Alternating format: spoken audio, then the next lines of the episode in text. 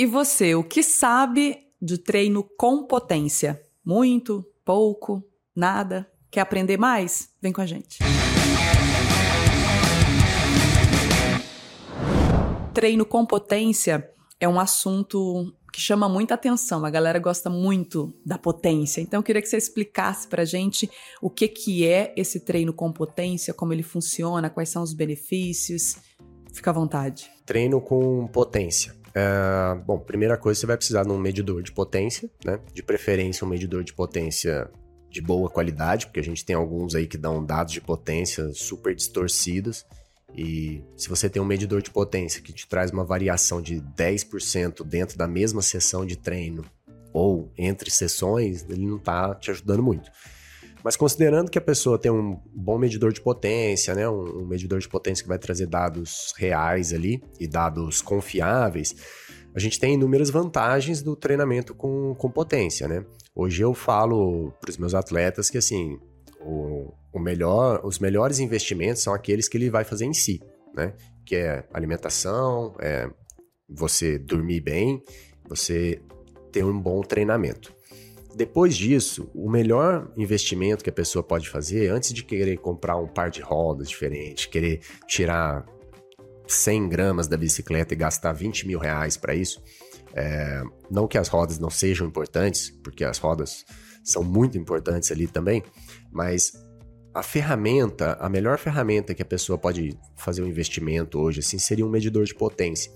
Porque o medidor de potência vai trazer muitos insights para o treinador avaliar. Né? Eu falo que assim, muito do meu trabalho é análise de dados. Né? Então as pessoas imaginam muitas vezes que o meu trabalho é pegar a bicicleta e sair pedalando com as pessoas por aí e pronto. E não é. O meu trabalho é olhar uma infinidade de números que muitas vezes estão ali em formas de gráficos, de, de linhas de tendência, de análise estatística sobre dados cruzados, para chegar na, nas melhores, na, na, melhor equação de desempenho de cada, cada pessoa. E o medidor de potência ele vai trazer essa enormidade de dados e detalhes do treinamento. Porque quando eu tenho uma análise de frequência cardíaca, é, vou dar um exemplo para ficar bem claro. Se eu analiso um treino somente por fre frequência cardíaca, se eu tenho um treino steady state, né? Se eu tenho um treino mais linear, a frequência fica mais linear. Se eu tenho um treino intervalado de 5 minutos por 5, né? Intervalado 5 minutos forte, 5 minutos de descanso. A frequência ela vem, faz um quadradinho assim, desce, faz um quadradinho, desce. Agora, se eu tenho um treino com um estímulo de 6 segundos, submáximo, né? Numa percepção subjetiva de esforço ali, 7, 8, mas é um estímulo de 6 segundos. Então, 7, 8 de percepção subjetiva de esforço no estímulo de 6 segundos é uma potência elevada. Mas se eu olho pela frequência cardíaca, ela mal se altera. Ela faz assim, ó. Tu, tu. Ela, ela sobe muito pouquinho, porque 6 segundos não é nem suficiente para você gerar aquele, aquele déficit que o corpo precisa pagar e a frequência vai reagir a isso. Então ela reage um pouquinho, mas já acabou o estímulo, ela volta. Parece tá? que você nem fez. Então né? parece que foi simplesmente uma subidinha, alguma coisa que aconteceu ali, tá? Quando eu olho isso, esse mes esses mesmos treinos num gráfico de potência, o treino linear eu vou ver um monte de variações. Então, eu posso ter uma variação maior ou menor para uma mesma média de potência. Eu posso ter uma potência que faz isso, ou eu posso ter um atleta bem linear que ele, ele varia pouquinho. Quando eu olho aquele estímulo de 5 minutos, eu vou ver um bloco parecido com o da frequência. Tum, tum, tum. Só que quando eu coloco um sobre o outro, eu vejo a potência e depois a frequência, com um delay. Porque a potência é o que você está realizando, a frequência é a resposta do seu corpo ao esforço que, que está sendo realizado. Então ela vem depois. Quando eu olho esse último treino com sprints de 6 segundos submáximos, eu vejo uma potência e de repente um pum, um pico, 6 segundos e volta. Eu vejo um pico e volta. Então assim, a potência me traz esse detalhe do treino. Ela me traz essa variação, ela me traz exatamente o que você está entregando né? Ela é uma medida ou uma ferramenta de monitoramento, de treinamento quantitativa. Ela te dá instantaneamente, efetivamente, o que você está entregando naquele momento. E quando eu vou analisar o treino, eu consigo ver exatamente o que, que aconteceu. Né? Então, assim, das ferramentas de treino, acho que hoje é a melhor, assim, para se investir seria um medidor de potência. Então, ela, ela tem todos esses, esses benefícios, assim, né? Para o atleta, para a atleta, ter um medidor de potência muitas vezes vai trazer um melhor entendimento do que efetivamente está acontecendo, né? Porque a gente tem a percepção subjetiva de esforço, que é o que eu sinto, e aí está envolvendo tudo que está ao meu redor, todo o meu ambiente, todo o meu lastro fisiológico, tudo que eu tenho de conhecimentos e limitações, crenças limitantes do meu treinamento, tá?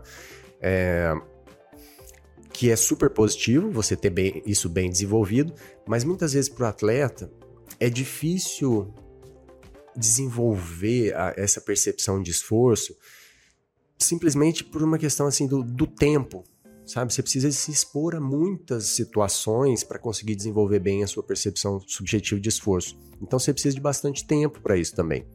Quando você tem um medidor de potência, você consegue comparar o que eu sinto e o que efetivamente está acontecendo. E quando você consegue comparar essas duas coisas e você ir fazendo essa relação, se observar por meio do que eu senti e o que eu entreguei, isso auxilia nesse processo de autoconhecimento e muitas vezes o medidor de potência melhora a sua execução do treino. Então, assim, não é incomum o atleta errar a mão muito no começo de uma prova, no começo de um treino, no começo de, um, de uma escalada, porque você tá fresh, tá, tá descansado. Então, sua percepção de esforço ali é diferente do final de um treino de três horas. Então, você sai mais animado. Quando você observa pelo medidor de potência, você vê claramente essa animação. Porque aí você pega o relato, fala, ah, tá, mas como é que foi o treino hoje? Não, eu saí mais controlado e tal, não sei o que. Você fala, saiu? Vamos ver no medidor de potência se saiu. E aí você pega a média de potência dos primeiros 20 minutos, pega a média de potência de 20 minutos no meio, pega a média de potência, ou a média, ou NP, ou enfim, tem vários dados que a gente pode escolher ali, tá? É, você vai pegar esses dados efetivamente entregues. E aí o dado que você escolher ali que faça sentido para análise do momento. Mas vamos falar de potência média só para facilitar, tá? Então eu pego aqui os primeiros 20 minutos, pego 20 minutos no meio do treino, pego 20 minutos no final do treino e comparo. Essa pessoa que falou que saiu super controlada, efetivamente saiu controlada? Aí você olha a potência, geralmente os atletas com menos experiência, os atletas amadores com menos experiência, os primeiros 20 minutos estão 15, 20% acima dos últimos 20 minutos. Aí você fala, não, é normal, né? A pessoa se desgastar um pouco mais no treino vai sentir. É, não 20%. Porque o que acontece é um número super legal que as pessoas gostam de falar é o tal do FTP, né? É o é, hoje é importante medir o tamanho do seu FTP, né? Fazendo, fazendo uma piadinha. É, antigamente se media o tamanho de outras coisas, agora é o tamanho do FTP que é importante. Aí, qual que é, o, qual que é o seu FTP? Nossa, é FTPzão, hein? Então, assim, a gente hoje o FTP é a medida de, de sucesso na vida das pessoas. Mas a maioria das pessoas sequer sabe para que serve efetivamente o que, que isso representa e como usar. Elas só estão comparando o tamanho do FTP, mas a alegria que o FTP dá ali, elas não sabem, elas não sabem tirar a validade daquele dado. Então, assim, o FTP, tá? Para ser bem, bem sucinto, assim, porque tem bastante muitas pesquisas sobre o FTP, que é, um, é uma medida criada ali pelo, pelo Training Peaks tal, que, que se relaciona com outras N medidas que a gente usa na, em pesquisa e tal. É, mas assim, ele, ele, basicamente ele é, mais, ele é uma estimativa ou é um dado colhido ali do, da sua melhor performance de, de uma hora, tá? Então seria a potência média que você pode esperar, é, ou a potência normalizada que você pode esperar ali por mais ou menos uma hora, tá? Deixa eu fazer um parênteses, porque assim, a, a normalizada não necessariamente vai ficar junto com a média, vai ter diferenças de acordo com o tipo de terreno e tal. Tá? Vamos falar de média aqui, porque senão okay. vai ficar bagunçado. Mas assim, é mais ou menos a potência média que você vai esperar de entrega de uma hora. Então, se eu tenho um FTP, por exemplo, de 300 watts, eu, e eu vou para uma prova que vai durar uma hora, quanto que eu posso esperar que eu vou entregar de média nessa prova? 300 watts. Se o meu FTP, que é a minha medida, a minha estimativa de potência média em uma hora é 300 watts, eu vou para uma prova, a minha expectativa é que eu consiga entregar os 300 watts, já que isso é o meu FTP, beleza? Beleza. O que, que acontece com a maioria das pessoas? Ah, meu FTP é 300. Eu vou para uma prova que vai durar uma hora, uma escalada, qualquer coisa. Aí ela começa a prova a 330. Quanto que ela entrega no final?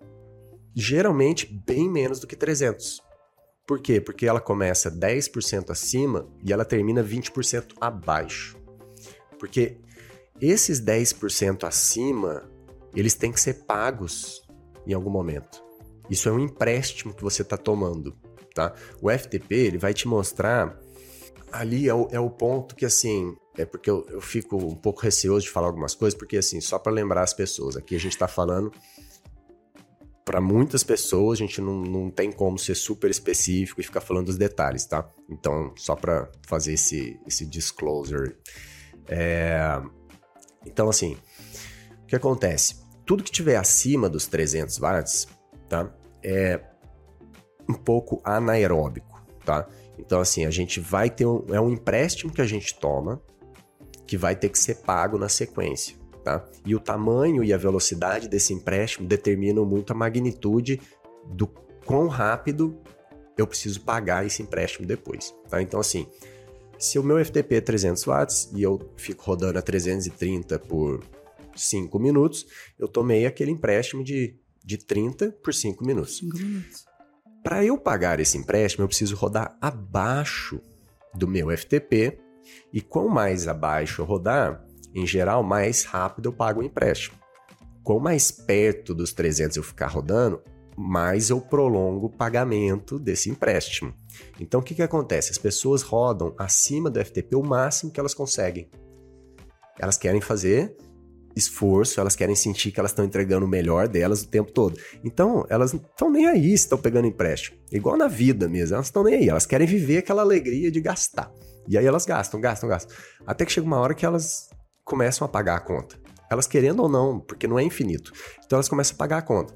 Então o que estava 330 começa a vir para 320, 310, 300. Só que lembra, para pagar a conta, ela, aqui ela só está tomando menos empréstimo. Mas ela vai esticando, ela vai esticando a corda. Até uma hora que o banco fala, não, agora você paga. E aí ela vem no 300, ela vai para 290. Só que no 290 ela está pagando muito pouco.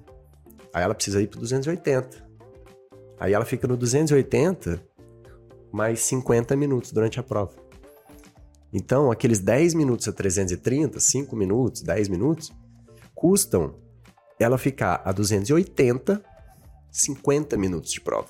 Por isso que a entrega no final geralmente não é tão positiva. Ela acha que ela entregou melhor, mas ela não entregou melhor.